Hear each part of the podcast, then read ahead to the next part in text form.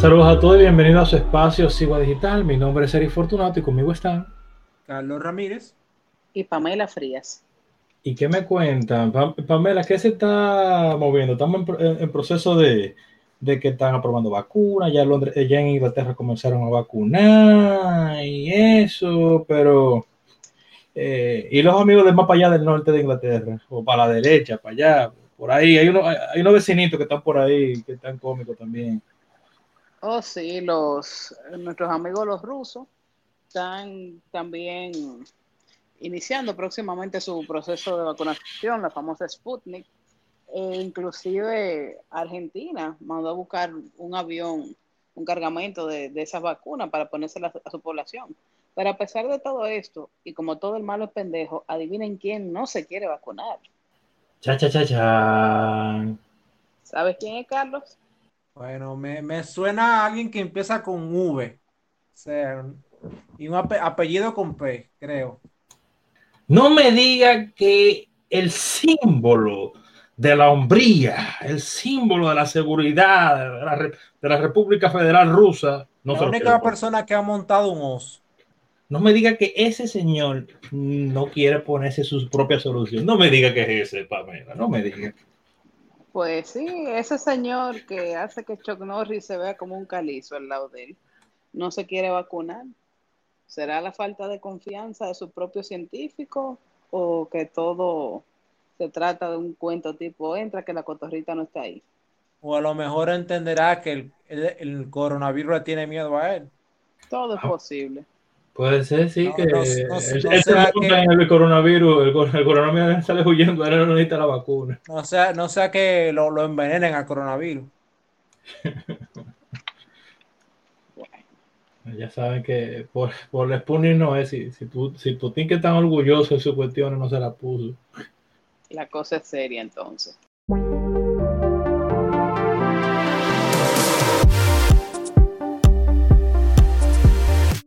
Saludos a todos y bienvenidos a República 21. En el episodio anterior hablábamos de las medidas de coerción a la luz de la operación Antipulpo. Y en esta última entrega de la temporada y de este año 2020, queremos hacer un repasito de lo que ha pasado durante este año.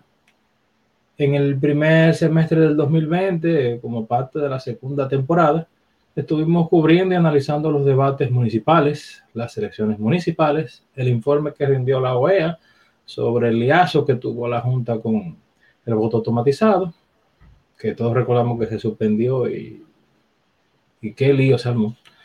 El debate congresual del Distrito Nacional, los programas de gobierno de los candidatos presidenciales, que los analizamos aquí. Eh, fuimos pioneros en esa parte. Eh, y el resultado final de las elecciones extraordinarias del 5 de julio. Y ya luego estuvimos pasando a nuestra tercera temporada donde nos enfocamos, al igual que en la primera temporada, en educar, en temas para educar a nuestros oyentes, en temas de interés político y económico a nivel nacional primordialmente, porque también tocamos eh, cosas que pasaron fuera del país. Ciertamente, dentro de lo que pudimos ver en, la en esta tercera temporada, eh, tuvimos los casos de los presos y los muertos que aparecían en las nóminas públicas, la profesionalización de la carrera diplomática, el escándalo de FinCEN, que fueron los documentos que se filtraron de los servicios de inteligencia financiera de Estados Unidos, el posible plan de regularización para los venezolanos, los casos del extremismo islámico en Francia, matrimonio infantil en la República Dominicana, la migración estudiantil haitiana y le explicamos también a nuestros televidentes un poco de cómo funcionan las medidas de coerción a raíz de eh, la operación antipulpo. Sin lugar a duda, en, en términos políticos, este año fue determinante para la historia, tanto la política local como la política internacional, se podrá decir. Eh, llegó al cambio, eh, después de 16 años del Partido de la Liberación Dominicana estar en el poder, una forma casi hegemónica por la mayoría de los 16 años. Luego del, 2000, luego del 2006 concretamente, o sea que de los 16 años, 14 era una forma hegemónica que estaban gobernando. pierden de una forma hegemónica. O sea, el, el PRM, el Partido Revolucionario Moderno, que fue fundado por la extinción del Partido Revolucionario Dominicano en el 2014. Eh, luego de seis años de fundado, ahora eh, gana y gana con una alianza con justamente unos amiguitos que antes eran del PLD, que son la Fuerza del Pueblo, que es otra entidad que es una extinción del Partido de Liberación Dominicana. O sea que básicamente tenemos unas extinciones que ahora han tomado un papel preponderante en la política dominicana y vamos a ver cómo se desarrolla eso. Actualmente el Partido de la Liberación Dominicana eh, tiene que enfrentar la justicia en algunos casos y en otros está replanteándose a lo interno de una forma eh, que se verá si eso tendrá resultado o no, porque no tienen espacio para fracasar, porque realmente la fuerza del pueblo, eh, que está liderada por el ex presidente de esa organización y tres veces presidente por esa organización, y de ese periodo de 16, años, dos de ellos, o sea, de los cuatro gobiernos, dos de ellos estuvo liderado por el presidente, expresidente Leonel Fernández. Eh, Leonel Fernández quiere realmente desinflar lo más que pueda eh, o reemplazar su, su, espacio en la agenda política nacional del PLD eh, con su fuerza del pueblo. Que chistosamente es básicamente el, es la misma sigla de Leonel Fernández presidente, pero no, eso es un chisme, tú, eso no, imposible que sea por eso que se llama la fuerza del pueblo. Deja tu teoría de conspiración, Carlos. Sí, su teoría de conspiración. Imposible. No, no sería, la fuerza no sería capaz. FP, la fuerza del pueblo, Leonel. no sería capaz. Sabemos, no sería capaz.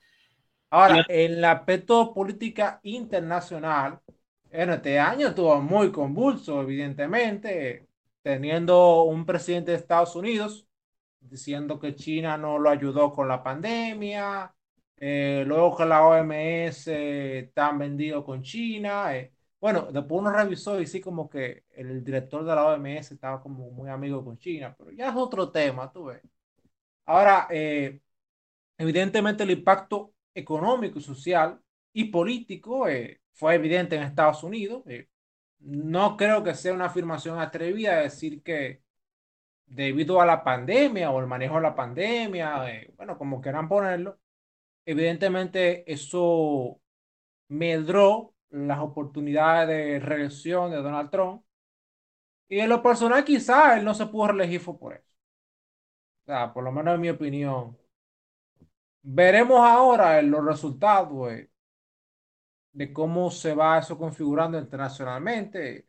En este periodo, de, de, en este 2020 hubo un cambio de gobierno también en Uruguay, que pasó ahora del ser el Frente Amplio, con ya el, bueno, fallecido recientemente Tabaré Vázquez.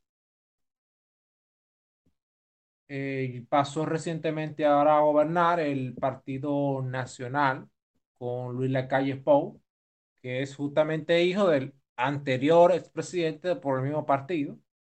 A lo mejor eso es lo que quiera hacer Leonel. digo, digo, o sea, eso teoría de conspiración también.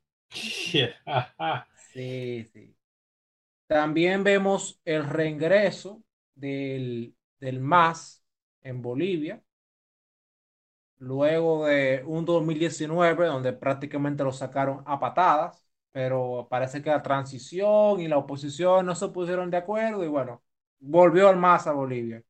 Y habrá que ver cómo ellos, liderados ahora por Luis Arce, que dice que bueno, Evo Morales sí, él es, él chévere y todo, pero ahora el gobierno de Luis, Luis Arce, que era justamente un ministro, bueno, vicepresidente prácticamente era. El que le hizo los trucos a, a, a, Evo Morales. Él fue que bregó con toda la parte para que el asunto no se cayera y montase en la del petróleo.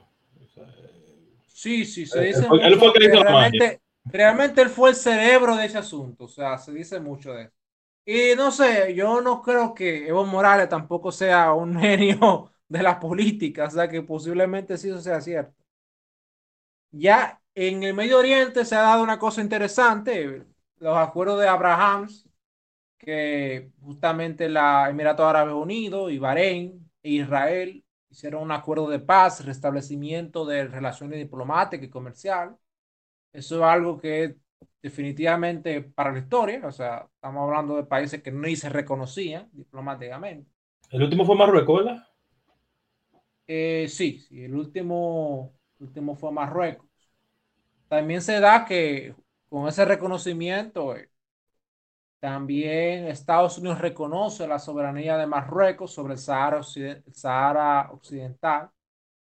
Eh, ya hay algunos políticos en España un poco incómodos con eso, pero vamos a ver cómo en este 2021, que ya en unos días entra, se desarrolla eso o, o sigue, porque podría Marruecos incluso reclamar eh, unos enclaves que tiene España eh, del otro lado de la costa, que es Ceuta y Melilla.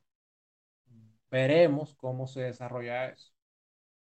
En el plano europeo, eh, vemos como un coronavirus le dio la madre a la Unión Europea, porque incluso el principio de libertad de movimiento se va, se mermó mucho, o sea, los países establecieron que eso se tenía mucho tiempo que no se había visto, restablecieron fronteras a la migración, en muchos casos, pero por el coronavirus. Vamos a ver cómo... El COVID se... poco en Europa, exceptuando lo nórdico. Sí, eso vamos a ver cómo lo revierten para atrás luego de que se quite el coronavirus o habrá algunos gobiernos que quieran conservar esa prerrogativa ahora. Vamos a ver. Pero el, definitivamente la Unión Europea es un año histórico, el 2020, es el año en donde por primera vez se sale un miembro. Eh, hasta ahora la Unión Europea operaba como un tipo de mafia, eh, tú entras pero tú no sales.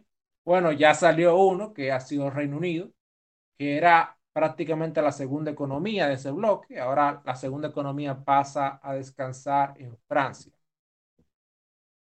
Eh, recientemente ya ellos lograron luego de tanto tiempo, un acuerdo de libre comercio para conservar por lo menos la unión económica que había, que era beneficiosa para ambos, tanto para Reino Unido y para la Unión Europea. Vamos a ver cómo se desarrolla eso y si hay algunos estados de la Unión Europea que quieran seguir ese camino que ya ha trazado el Reino Unido. Del otro lado de, del globo, tenemos una China que aparentemente, luego de que el coronavirus surgió ahí, bueno, le bregó bien, digamos. Eh, hay que ver las cifras reales, porque eso uno, uno con estos gobiernos autocráticos no sabe, la verdad, eh, si se hicieron lo loco eh, o, si, o si de verdad resolvieron. El asunto es que ellos aprovecharon el tiempo, firmaron un acuerdo de libre comercio con la con varios, muchos socios comerciales de Asia y Oceanía. Y vamos a ver, porque también ese acuerdo de libre comercio, vi que el ex ministro de Australia lo criticaba como algo más o menos obsoleto y poco ambicioso. Vamos a ver si la nueva gestión de Biden recoge el interés que tenía Obama por el TPP, la, la Asociación Transpacífico, Asociación Económica, si no, eh, veremos cómo China aprovecha ese acuerdo para seguir expandiendo sus mercados. Pero eh, definitivamente este año en términos políticos es muy relevante. O sea, tanto tenemos básicamente algunos países que tienen un, casi un año de estado de excepción. Eso, lo anterior a eso simplemente era cuando había guerra. O sea, por lo menos aquí en República Dominicana, eh, ha sido muy raro tener un periodo de toque de queda tan largo. O sea, eso es para esta generación primera vez. O sea, eso no es la norma. Yo creo que le entrenamos. Yo creo que en la constitución está y entrenamos el estado de emergencia y el toque de queda. Se había, el estado de emergencia lo, se había hecho varias veces anteriormente, pero era para un huracán, una semana, para hacer compra de emergencia y cosas. ¿El estado de emergencia? La última vez que yo recuerdo que ocurrió un toque de queda fue después del huracán George. O sea, estamos hablando de eso fue en el año 98. Correcto, sí, correcto. Hace 20, hace 20, 22 años de eso. Hace 22 años. Pero realmente es por este pito tan extendido, por, es por primera vez. Primera vez que pasa. O sea, si vamos a la historia para atrás, eh, tener casi un año de toque de queda, eso no ha, no ha ocurrido. Ya veremos las implicaciones en la salud mental de. Porque ya las económicas sabemos, tú ves.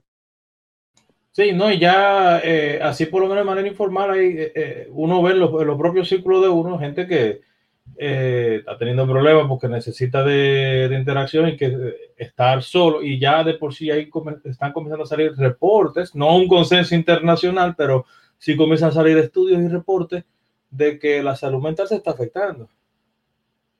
Es decir, que yo no sé qué tanto, qué tanto logro se tenga, pero va a salir más cara la sal que el chivo porque le dije que por salud y por eh, parar esta epidemia, la pandemia, eh, ya sabemos que las consecuencias económicas son funestas y van a seguirlo siendo, pero también está la salud, eh, la salud mental de la, eh, de la gente que eh, que está bien, ok, si, si nos vamos por la ventana rota, van a guisar los psicólogos. Sí que no hay también los psicólogos están los, los pobres también de, eh, en depresión, pero la gente está comenzando a buscar más los, los, los psicólogos y ayuda profesional eh, porque están sintiéndose en depresión.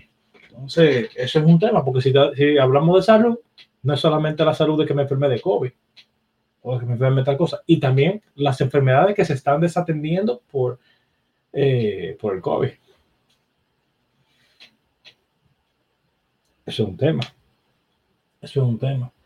Y, y a nivel político, así como decía eh, Carlos, algo que se está viendo también global y es que eh, donde muchos sitios que sabemos que son más como que inclinaditos para la izquierda, se están aprovechando.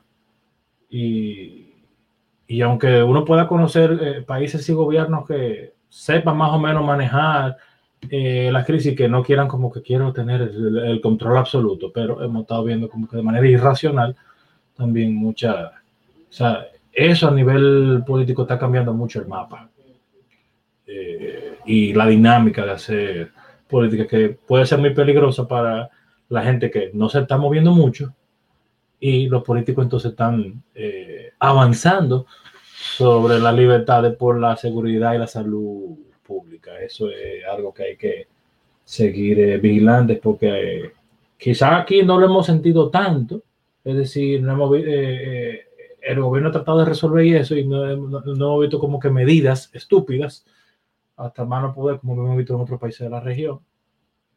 Pero hay que, hay que tener cuidadito, hay que seguir velando, hay que seguir chequeando bien vigilantes porque este 2020 a nivel político ha sido muy convulsionado muy convulsionado.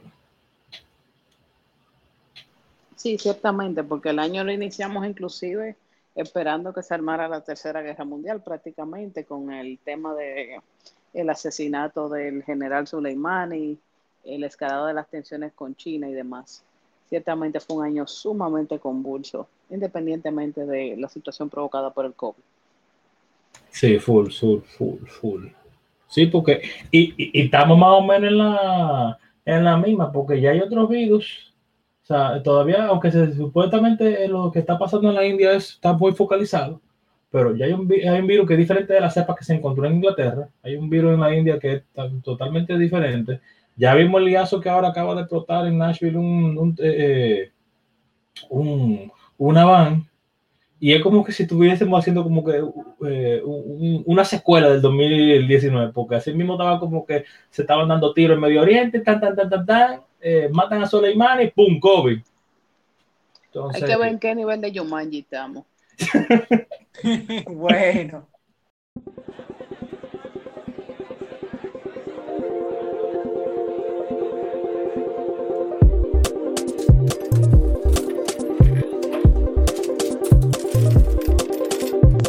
Saludos a todos, bienvenidos a Bagatela, en donde cada dos semanas trataremos de traer un tema de interés económico y financiero nacional o internacional y tratarlo de forma llana y que todos entiendan el fondo y las implicaciones del mismo.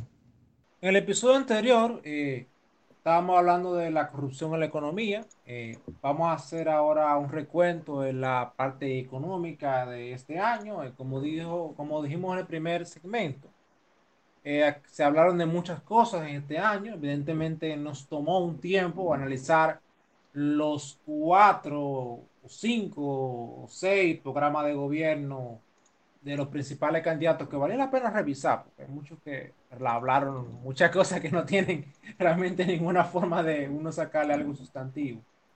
Pero principalmente analizamos lo que es Guillermo Moreno, lo que es Fernández, lo que es Abinader y lo que es eh, Gonzalo Castillo, alias P. Eh, ahí quedará como registro eh, por lo menos de Luis Abinader, respecto a qué proponía o qué más o menos era lo que en términos estructurales él planteaba para la economía. Y vamos a ver si lo cumple. Ya en la, la otra parte, lo que es las elecciones municipales, vamos a ver cómo los municipios se comportan en términos de promoción de la, del ambiente un ambiente más favorable a, las empresas y a que la economía funcione, Y esto no, es tan, no tan complicado, en algunos casos, dejar de molestar. Eh, hay algunas municipalidades que quieren buscar la, la quinta pata al gato y eso a veces complica algunos proyectos de inversión. Específicamente, a veces eso es muy doloroso en comunidades como el sur, en donde a veces por un tributo municipal se bloquea un proyecto de energía renovable. O sea, muy, muy complicado. Ahora ya temáticamente, temáticamente hablamos en este año de corrupción en la economía. Eh, aquí este tema salió, salió al paso por el asunto del caso del pulpo, eh, el hermano del de, el expresidente Danilo Medina. Vamos a ver cómo la justicia dirime eso. Eh. Evidentemente la corrupción, como dejamos en el programa, eh, afecta, depende de cómo no lo analicemos. Economía no lo analiza de una forma moral, sino respecto a cuál es el daño y cuál es la modificación que hace. Pero, grosso modo, la economía, la economía no se ve favorecida, o sea, se ve, se ve complicado, restringido la actividad económica por la corrupción en general. Y en el caso de las compras públicas, eh, realmente es un derroche. Entonces, impuestos que se recaudan sacándole a la gente de lo que ellos hubieran usado para invertir o consumir, eh, se va para comprar algo para la gente y al final se lo bolsilla a un fulano y lo mete en una cuenta en la isla. Eh, y eso realmente no le ayuda a la economía. Ahora, otra cosa que hablamos en este año fue del empleo total, eh, una cosa que suena muy bonito, pero como dijimos en el programa, bueno, eh, no es tan así. sea. El empleo total es una idea que muchos políticos, y van a ver, lo van a ver ahora más, luego de que hay mucho desempleo por el asunto del coronavirus, que van a ver políticos de, ah, no, hay que poner política de empleo total. No, espérate, hay que tratar de que la gente que perdió su empleo lo recupere que hay que tratar de que el mercado laboral sea más eficiente, chévere. Pero la idea de empleo total eh, no necesariamente sea algo productivo, ni algo bueno en sí mismo, ni algo favorable para una economía sostenible y que genere bienestar. Hablamos también este año de las AFP. Aquí lo tratamos desde el punto de vista legal, regulatorio y realmente cuál es su función en la economía y lo, también lo tratamos aspecto histórico. Este tema vino al caso porque había unos locos. Que siguen, está más suave, pero siguen. Sí, sí, unos locos. o sea, con toda autoridad, yo que esta gente está loca. Porque usar para emergencia unos fondos que se reúnen justamente para algo, para la previsión social. O sea, Estamos hablando de unos fondos que cuando tú estés viejito, ya de ahí tú te puedas mantener, o por lo menos ayuden a tus familiares a mantenerte, digamos. Tampoco es, es algo, no es mucho dinero, pero es dinero comparativamente a cero. O sea, tú llegas a la vejez sin ni uno, no es lo mismo llegar a la vejez, por lo menos con una renta vitalicia asegurada por unos 30 años más o 20 años más, que sea lo que tú dure luego de retirar.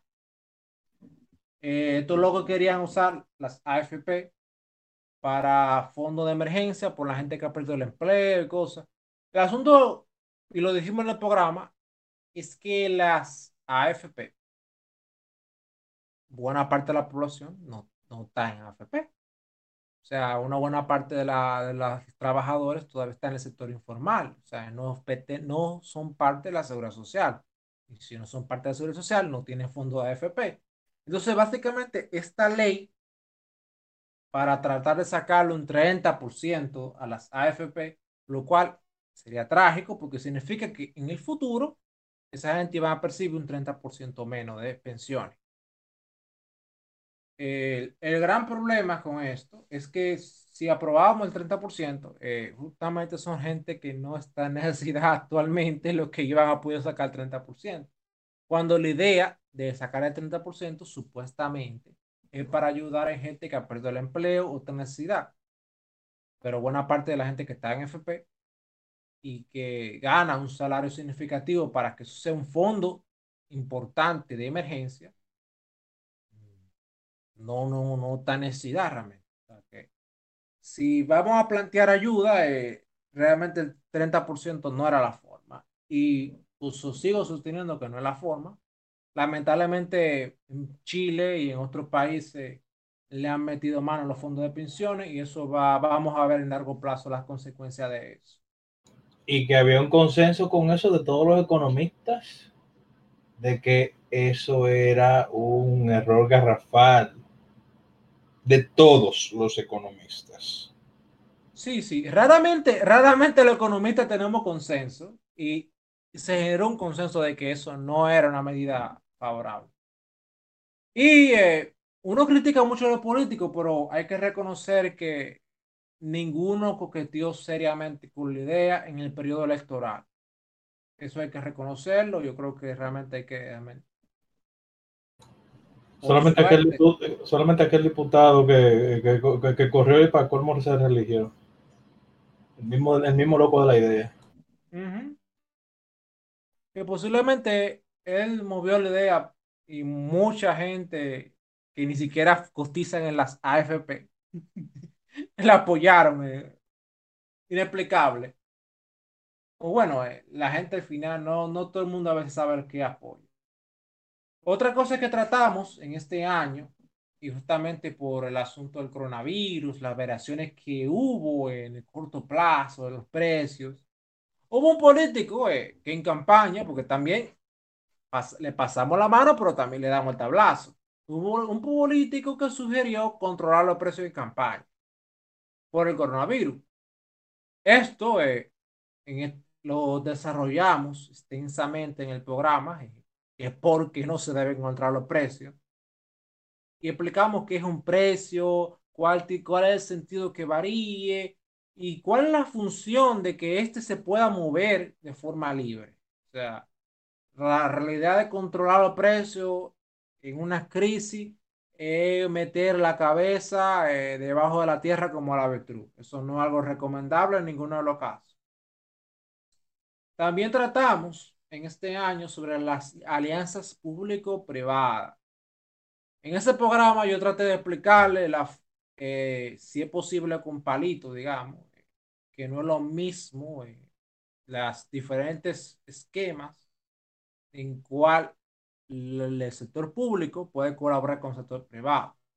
La alianza público-privada es un nuevo esquema. O sea, no anteriormente no se había hecho alianza público-privada. Entonces, que le diga a usted, ah, esa alianza público-privada se hicieron antes y no funcionaban. Le no sabe de qué hablando. O sea, y usted le puede mandar el programa que hablamos de eso. Hablamos en extenso de eso de la ley de la ley y cómo y cómo se configura la, mis, la misma alianza público-privada. Se le, le, puede mandar ese podcast al que usted lo vea hablando de eso. Se lo puede tirar ahí un link en WhatsApp o o se lo puede poner en Facebook, eh, como usted entienda. Sí, que se aclaró que no es lo mismo que privatización, porque todo el mundo anda nada más con la Sí, misma sí, cantaleta de mucha gente habla cosas perra. También hablamos eh, de forma educativa sobre los impuestos suecos. eh. De luego de esta crisis vamos a ver que producto del gran gasto público que han hecho diferentes gobiernos, van a haber creativos que van a decir, ah, pero hay que sacarle a los ricos para entonces financiar las políticas sociales y, y establecer un presupuesto equilibrado, pero sacándole lo que más pueden. Ustedes verán mucho eso. Y en la discusión también verán gente decir, ah, no, pero los suecos tienen impuestos altos. eh, o sea, que, ¿cuál es el problema? Eso no es, eso no es malo. Bueno, en este programa hablamos cómo es la estructura fiscal de Suecia y no recae específicamente en las rentas más altas. Y una buena parte de lo que se habla de Suecia realmente se habla de el pasado, o sea, no la Suecia de hoy. Y se habla del pasado, un pa- de unas políticas que no eran sostenibles y que ellos mismos cambiaron. Y eso fue por consenso que se cambió incluso eso. Entonces, es otro programita que se, si no lo han escuchado, lo pueden poner y saber que en Suecia no es tan como lo pintan mucha la gente que dice, ah, no, pero Suecia, no, eso no, no es así. Incluso en Suecia eh, hay muchos impuestos que son más bajos que República Dominicana. Y sí, escúchelo bien, en Suecia hay varios impuestos que son más bajos que República Dominicana. Oyó bien. ¿Entendieron? Que grabara. También eh, tratamos en este año otro tema que es, siempre ha sido muy importante, pero luego de la- los efectos económicos del coronavirus, va a ser todavía más importante, que es la pobreza. Eh, en dominicano ya estar en olla. Hay mucha gente en olla por la pandemia eh, gente que ha perdido el empleo, gente que su negocio han bajado su rentabilidad o han entrado en pérdida. Bueno, no, eso que han entrado en pérdida quizás eh, no, está- no están pobres, pero bueno, por lo menos para relativo al año anterior, para ellos, ellos sí se consideran pobres. Ahora, la pobreza en este, en ese programa lo tratamos de una forma eh, lo más, con una perspectiva más histórica posible. Realmente todo el mundo tiene un ancestro pobre, o sea, nadie nació rico, evidentemente. ¿Y qué es lo que ha traído que no seamos pobres todavía? Eso es un gran debate todavía en economistas, pero hay varias escuelas que tratan de explicar eso de una forma bien chévere, que los invitamos realmente a investigar más de ahí. Y nosotros lo mencionamos eh, en ese programa. Otra cosa que hablamos en este año fue el efecto Cantillón. Eh, Cantillón se puede decir que un banquero, o sea, se le puede decir economista, pero eso sería una reinterpretación de lo que él era. Pero digamos que era un banquero. eh, Cantillón eh, vivió en una época previa a Adam Smith, que se considera padre de la economía. Eh, pero Cantillón hizo unos buenos aportes previo a, a la riqueza de las naciones de Adam, Adam Smith. Y entre esos aportes eh, estaba lo que se denomina eh, actualmente el efecto Cantillón. Y es que cuando el Estado hace una que otra política, sea de usar dinero, dinero de impresión nueva o, o la redistribución, su efecto no es el mismo en todos los individuos. Y esto es muy evidente con la inflación. O sea, cuando el, el gobierno tira más dinero a la calle, el efecto en los precios por la inflación eh, se da justamente donde se gasta ese dinero nuevo. Sea, ese es el efecto cantillón. Entonces, tomará un tiempo para que ese dinero nuevo se distribuya de una forma en donde se eleven todos los precios y sea evidente que hay una inflación y que hay una pérdida de bienestar de toda la población. Y parte del efecto Cantillón explica que realmente quien recibe el dinero adelante eh, y quien recibe el dinero atrás hay una redistribución de la renta del que lo recibió de último a favor de lo que, el que recibió primero. Entonces, las políticas expansivas respecto a lo monetario tienen un efecto en la desigualdad que es importante estudiar y por eso hablamos del efecto Cantillon. Ahí entonces no se aplica que el que se llega primero bebe agua limpia o, o sí se, se, aplica. Es bueno que lo que, eh, que, escuchen el episodio para que se la lleven.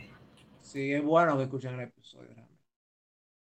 Otra cosa que tratamos en este año 2020 y que lo mencioné en el primer segmento así por arribita son las elecciones. Eh, como bien les dije, eh, tratamos los cuatro proyectos de gobierno. Eh. En resumen, los cuatro proyectos de gobierno se circunscriben a más o menos el consenso que hay, un, consenso socialdemócrata que, que tenemos entre los políticos dominicanos. Por eso mucha gente dice que realmente los cambios son de cara, no de esencia. actualmente quien ganó, y y si su programa electoral, como pueden ver, está, eh, lo analizamos, es Luis Abinader. Luis Abinader en su programa de gobierno en términos económicos, que no vamos a analizar quienes, lo, quienes perdieron, evidentemente, eh, prometía eh, una cosa que era muy interesante, quizá era así un cambio respecto a lo que había la gestión de, del PLD. se proponía tratar de llevar una reforma fiscal, también una regla fiscal. Esta última regla fiscal y la reforma fiscal en sí se han visto evidentemente afectados por la, por la pandemia. Y es que evidentemente tú no vas a hacer grandes reformas fiscales una gran reforma estructural del aparato público una crisis de salud pública y económica internacional. En teoría, porque volviendo a los impuestos suecos, y pueden revisar, el gobierno sueco ha hecho una reforma en el fisco para reducir los impuestos, para justamente estimular esa recuperación. Pero eso, digamos que no son los suecos. Eh. Este gobierno ha postergado el asunto de la reforma fiscal para el segundo semestre del año 2021.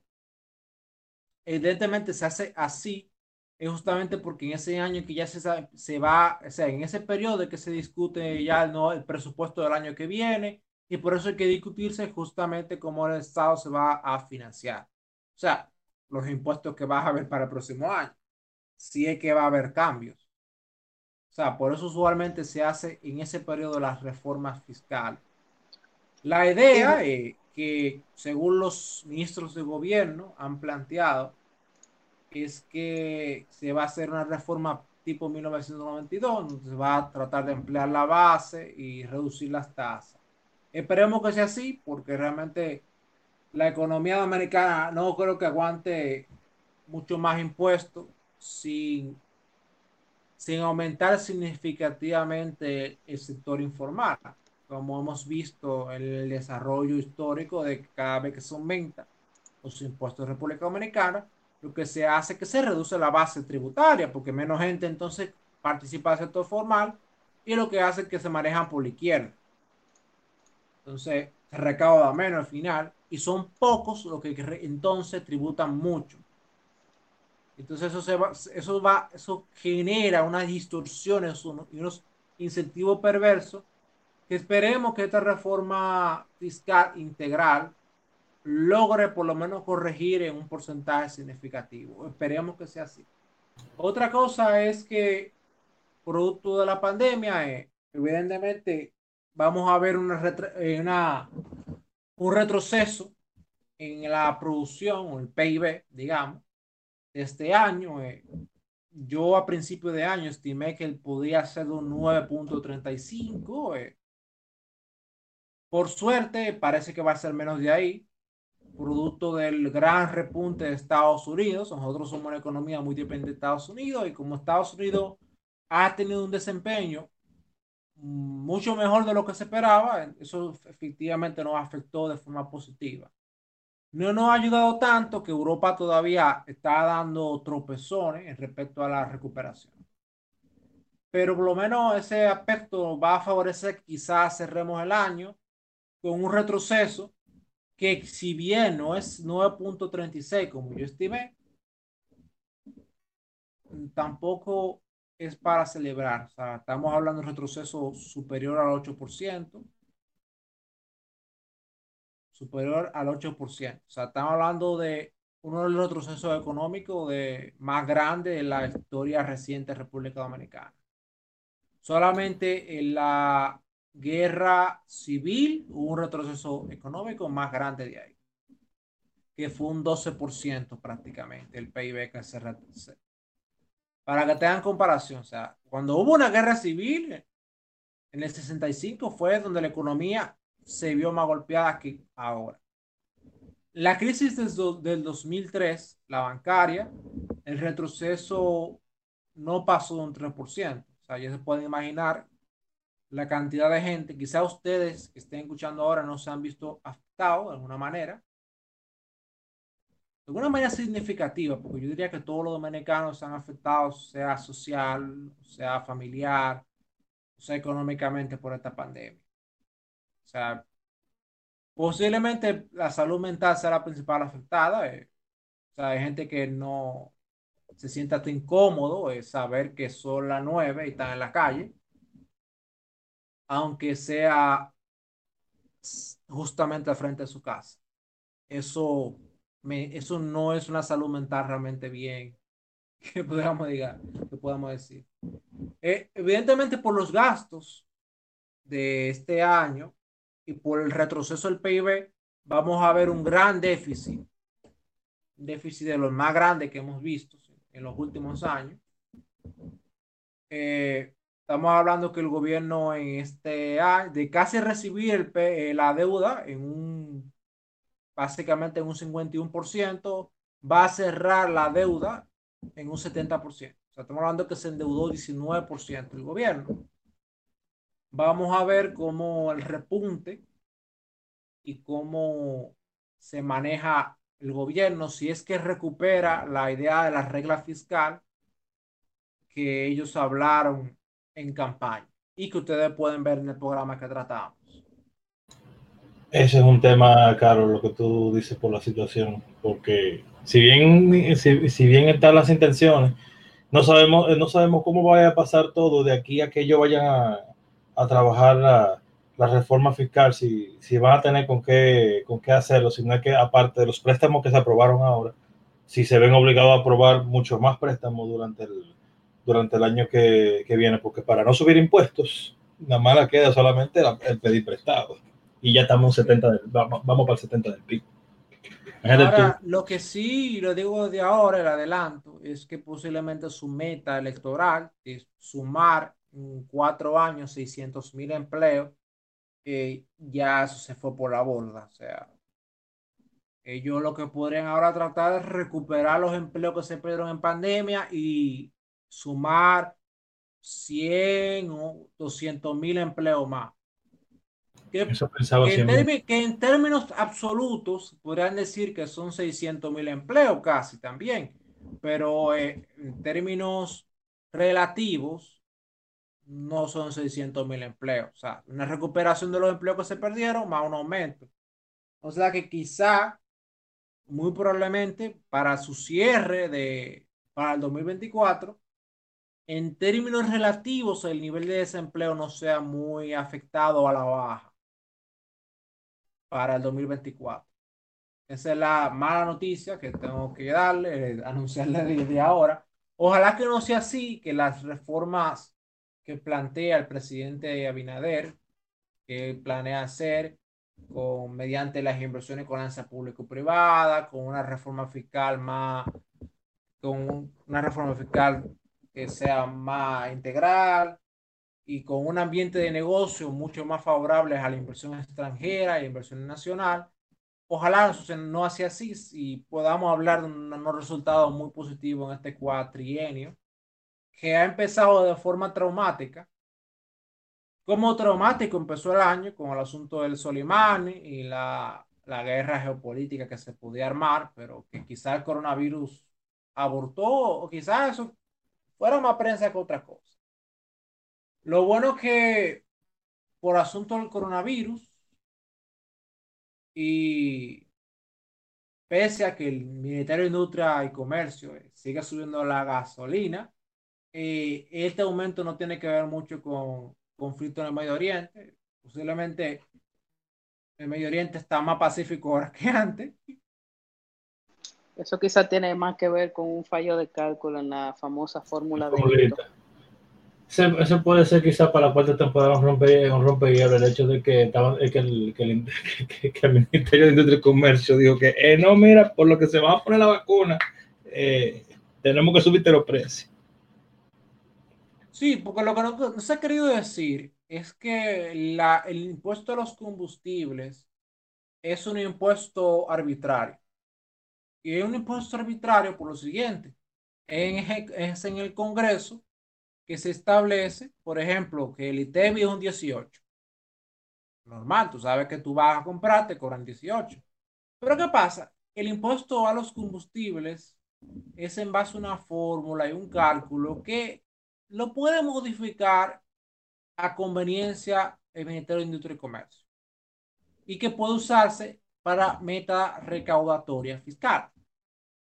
Y eso no se quiere comentar mucho, pero las recaudaciones solamente por el impuesto a los combustibles es más un 10% de todo lo que se recauda. Entonces no es algo desdeñable. Y en este contexto, si algo eh, ha disminuido, pero no ha disminuido tan significativamente el, consumo de combustible.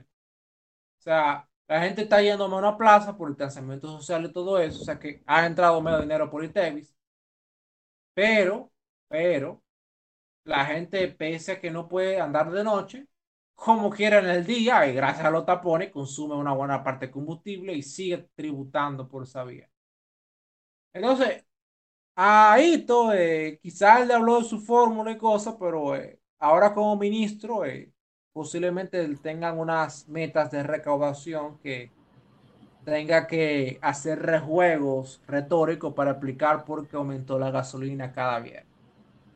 ¿Qué tal ahí?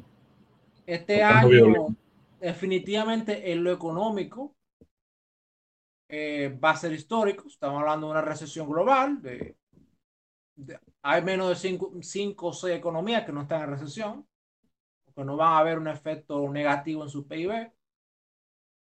Después, además, están en recesión, alguna recesión muy profunda. En el caso de España, eh, España está hablando de que posiblemente se recupere su nivel de PIB para el 2025. magnífico. Está hablando que perdieron cinco años de, de, y en el caso de Argentina, eh, ni se sabe porque no se sabe si luego de levantamiento de restricciones va a crecer lo suficiente para recuperar más de un 13% del PIB que han perdido. Ni hablar que habrá que contarle la inflación que van a tener luego de que se recupere la velocidad de circulación del dinero, ya que Argentina ha usado una política monetaria súper expansiva eh, en este tiempo de cuarentena, que no ha trastocado una inflación mucho más alta, justamente porque la gente no está consumiendo tanto y entonces la velocidad del dinero es menor. Ya su teoría económica, ya eso lo veremos ya en otro programa más adelante, sobre la velocidad del dinero y, la, y su efecto en la inflación. Pero eh, definitivamente veremos un 2021 de rebote, ya porque buena parte de las economías se van a estar vacunando, van, van a tener un grado de vacunación, entonces van a regresar más o menos a una actividad normal. El rebote puede ser mayor o menor, depende de las políticas que se hayan implementado en la pandemia y luego de esta. Entonces, eso está por verse, cómo se va a enfrentar eso.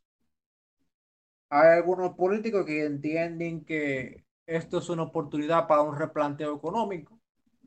Eh, yo creo que cuando tú te estás recuperando de un golpe tan fuerte, no creo que sea momento de inventar. Entonces, veremos qué nos depara para el 2021. pero le puedo decir que será un año mucho mejor que este.